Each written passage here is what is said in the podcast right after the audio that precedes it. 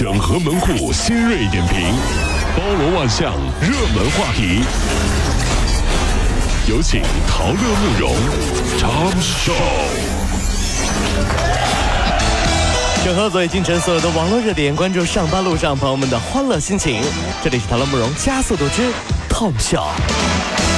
北京这两天呢，PM 二点五的浓度是居高不下。昨天这微博上很多大 V 转了个图，是令人啼笑皆非的。说是一张是央视的电视塔在没雾霾时候的照片，一张呢是在昨天雾霾的时候拍的。这网友看完了之后就调侃说：“热烈祝贺央视电视塔成功发射。”哟，因因为看不见了嘛，没了嘛，这直接发射没了是啊。昨天这北京晚报就发文章，标题是“冷空气午夜进京，一再忍忍，这救兵马上就要来了”。真是抵抗雾霾全靠吹呀！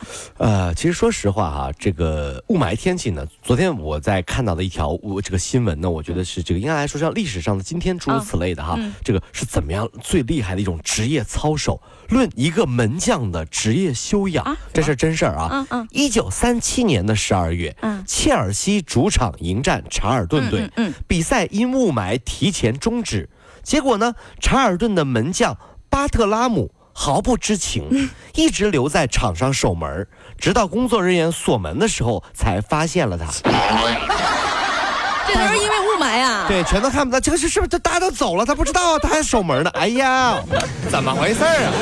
这局势相当好啊，一边倒啊，都不往我这儿打，等半天连球都没有啊！就是，所以说各位朋友，这个雾霾天的职业修养也是很重要的哟啊！最近你打开这个幺二三零六的官方网页的页面，就提示说了啊，十二月三号前要进行手机的双向验证。铁道部门称啊，这次验证是将手机号和身份证号来绑定的，防止身份信息被抢注。哟，验证之后可以用手机号来登录。那错过验证的乘客今后如何网上购票？目前还在研究过程当中。黄牛养生常态，我去呀，嗯，又要去学新技术了。呀，这一年挣点钱全都给黑客了。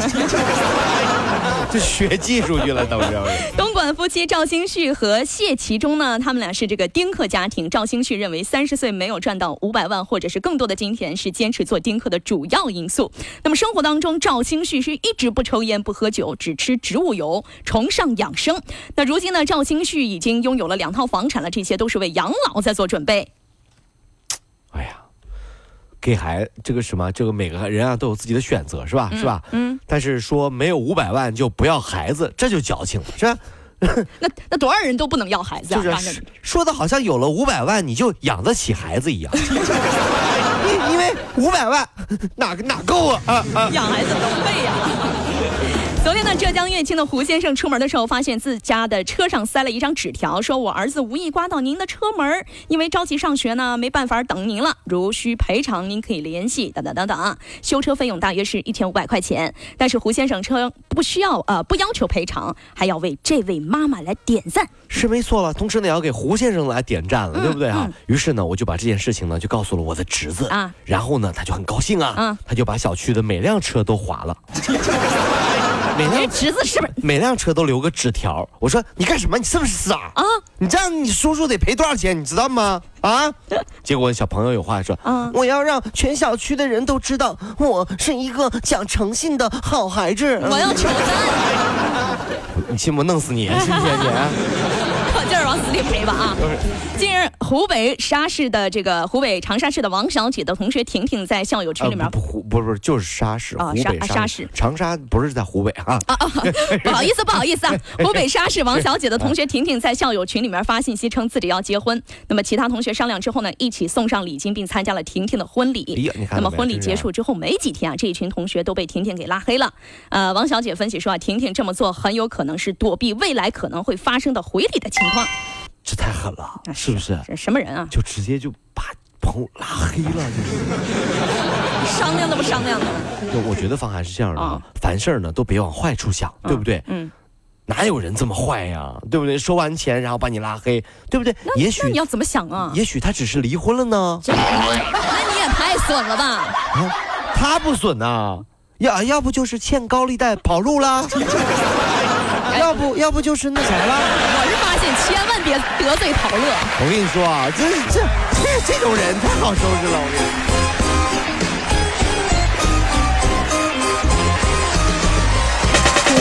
如果希望提高自己每天生活的欢乐指数，就加入我们吧。您可以微信搜索公众号 “B B Dog 五零二”，说出您生活当中的烦恼，一起欢乐吐槽。B 就是 A B 的 B，Dog 就是那个呃汪汪汪那个 Dog 就是 D O G 啦。记住哦，B B Dog 五零二，每天一起感受我们 B B 刀的欢乐吐槽吧。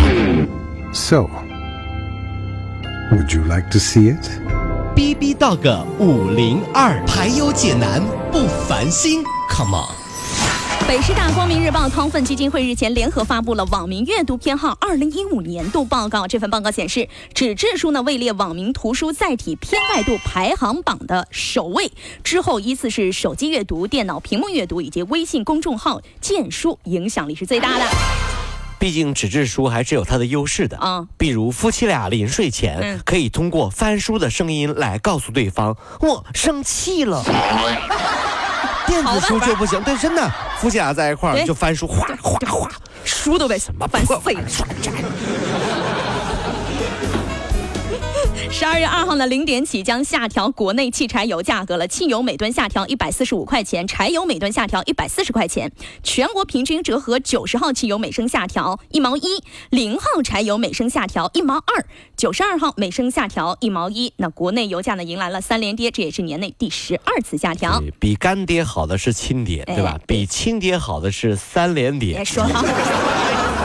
昨天有一位网友爆料说，在上海飞往沈阳的航班上，机长呢偶然在这个舷窗上发现有人在刻字，说是个吴浩南一游啊。飞行员说啊，飞行九年首次遇到这种情况，真是奇葩了。小浩呀，吴浩吴浩南到此一游啊，小浩。如果我们新媒体编辑，这干点啥不好？你这玩意儿小号躺着也中枪了。啊，真是奇葩了啊！是啊这上了飞机都要接受安检的，不知道这是用什么刻的。也很诡异这个事情，真是啊。最关键的是，你要知道，舷窗在高空受压不均的话，有细微的破损，就可能会发生破裂，引发飞机的事故啊所以。你刻字儿，你这就是在作死。哎呀，在拿那个在飞机上刻字儿是吧？嗯，写下就是就是就是最后呢被抓住了，怎么抓住了呢？嗯，他就是跟下飞机的时候跟空姐说，嗯，美女，也许你没有加我的微信，但是我把我的微信号刻在飞机上了。你到我那个位置上就可以加我微信了，美女。加你微信呢，直接抓走。哎哎哎哎，干什么？